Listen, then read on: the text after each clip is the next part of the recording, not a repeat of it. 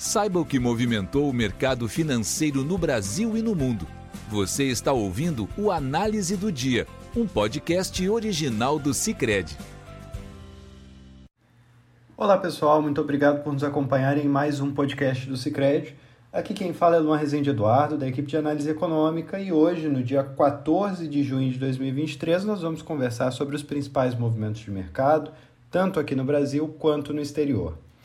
Iniciando ali pelos mercados asiáticos, as bolsas fecharam uh, cerca de 6 da manhã do dia de hoje e nós tivemos um dia sem uma direção única por ali, com a grande parte do mercado ainda na expectativa da decisão do Fed que viria mais tarde, né?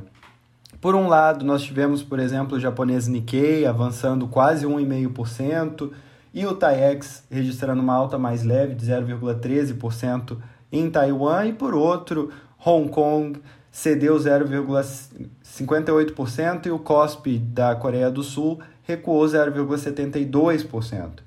Ali na China, nós também tivemos resultados mistos, com Xangai apresentando uma baixa de 0,14%, enquanto o Shenzhen, que, que tem mais empresas de tecnologia na sua composição, avançou 0,25%. Né? Além das expectativas a respeito da reunião do Fed, que ocorreria mais tarde, nós tivemos também ah, alguma, alguma influência da decisão do Banco Central Chinês de ontem, que cortou a taxa de juros de curto prazo no país, e existe também a expectativa ali por parte dos analistas de que as taxas de longo prazo sejam reduzidas na próxima semana. Na Europa, que fecha uh, ali próximo ao, ao meio-dia, no horário brasileiro, né, também anterior à decisão do Fed, esta expectativa a respeito da taxa de juros também deu algum fôlego às bolsas locais que tiveram um movimento de alta. O índice pan-europeu Stock 600 avançou 0,45%. Por exemplo, além dessas expectativas a respeito do juro americano, houveram também algumas divulgações internas ali na Europa, como a produção industrial da zona do euro, que subiu 1% em abril ante maio, surpreendendo a, aos analistas de mercado, cuja mediana previa alguma previa uma estabilidade, né, um não crescimento, 0%. Enquanto isso, no Reino Unido houve uma queda do indicador de produção industrial mais acentuada do que aquela esperada pelos analistas.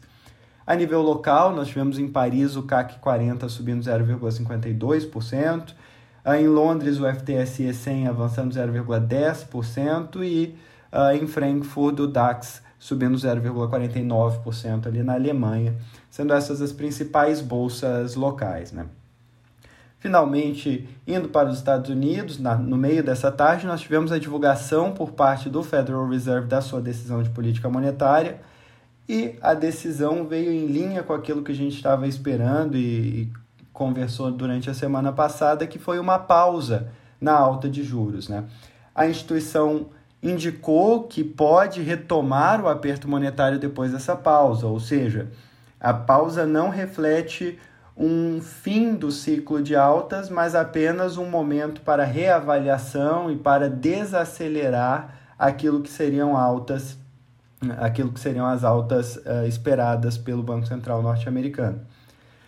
Então, nós tivemos o Fed optando por manter os juros básicos na faixa entre 5% e 5,25%, estabeleceu que esse aperto monetário seria para permitir que os dirigentes analisassem os dados da economia americana, tanto em termos de, de inflação, que teve resultados positivos, né, leituras positivas durante a semana, quanto também em termos da estabilidade do mercado financeiro, em especial dos bancos médios ali. O comunicado deixa em aberto a possibilidade de alta nas próximas reuniões, o que causou uma certa volatilidade, e traz também uh, o, a expectativa de cada dirigente a respeito da taxa de juros para o final de 2023. Né? E o que a gente vê nessa, nesse gráfico de pontos publicado é que nove dirigentes, ou seja, a maioria deles, espera que a taxa de juros termine o ano entre 5,50 e 5,75, indicando que a maior, a maior parte do comitê, a maior parte do FONC, ainda espera novas altas esse ano de cerca de 50 pontos base, né? provavelmente duas de 25 pontos base. existiam três uh, uh, dirigentes que esperavam taxas acima dos 5,75% e seis que projetavam taxas abaixo, ou seja, que esse fosse o fim uh, do. que, que esse, essa pausa representasse o fim da, da alta de juros no país. Né? Isso levou os mercados a inicialmente uma certa volatilidade a respeito das decisões futuras que podem trazer altas, mas a fala do presidente do, do Fed, Jerome Powell, indicando que a decisão de julho ainda não está estabelecida, ou seja, não necessariamente a gente vai ter reunião sim, reunião não, uma alta, na próxima reunião ainda está em aberto qual vai ser a decisão do Fed. Isso deu alguma moderada nas expectativas o que fez com que ao final do dia de hoje, cerca de 5 da tarde, a taxa de juros sob o T-Note de dois anos apresentasse uma alta a 4,7%, enquanto as taxas de mais longo prazo recuavam, como o caso da, do T-Bond de 30 anos, que pagavam juros de 3,88% ao final do dia. Né? No mercado, a expectativa ainda é de alta de chances majoritárias de uma alta de 25 pontos bases na reunião de julho, de acordo com o indicador da CME. Um, por fim, nós tivemos as bolsas com resultados mistos ali na, no país. O Dow Jones fechou com uma baixa de 0,68%, mas o S&P 500 e o Nasdaq conseguiram avançar, o S&P muito próximo à estabilidade, uma alta de 0,08%, enquanto o Nasdaq subiu de forma mais intensa, em 0,39%, e o dólar perdeu força contra uma cesta de moedas fortes. Né? O índice DXY teve um recuo de 0,38% ali no, no país. Por fim, aqui nos mercados locais, aqui no Brasil, nós tivemos uma performance que já apresentava um bom desempenho em relação aos pares internacionais ao longo de todo o dia e que acabou sendo reforçada pelo fato da S&P Global revisar de estável para positiva a perspectiva uh, do rating brasileiro, que hoje é BB-. Né? Então, até ontem nós tínhamos um BB- com uma perspectiva estável e agora é, ele tem uma perspectiva positiva, uma perspectiva de elevação em próximas decisões. Ainda assim, o país está distante daquele considerado grau de investimento, né? Essa é a nota BB menos é uma nota que representa investimento de risco.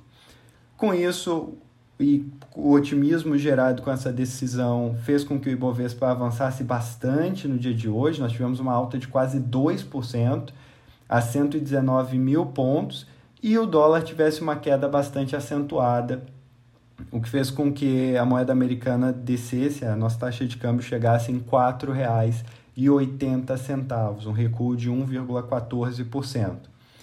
Por fim, ali na, na curva de juros, nós tivemos um movimento de queda em toda a curva, mas mais expressiva em trechos mais longos. Né? A taxa do contrato de DI para janeiro de 2024 fechou em 13 13,01% contra 13,06% no dia de ontem, então de mais curto prazo, enquanto a de mais longo prazo teve um recuo mais acentuado. Nós tivemos o DI para janeiro de 2029 uh, cedendo de 11,03% no dia de ontem para 10,85% no dia de hoje, então quase aí uh, pouco mais de 15 pontos base. Com isso, nós encerramos o podcast de hoje. Eu desejo a todos uma ótima quarta-feira. Nos vemos amanhã. Até mais. Você ouviu o Análise do Dia, um podcast original do Cicred. Até a próxima.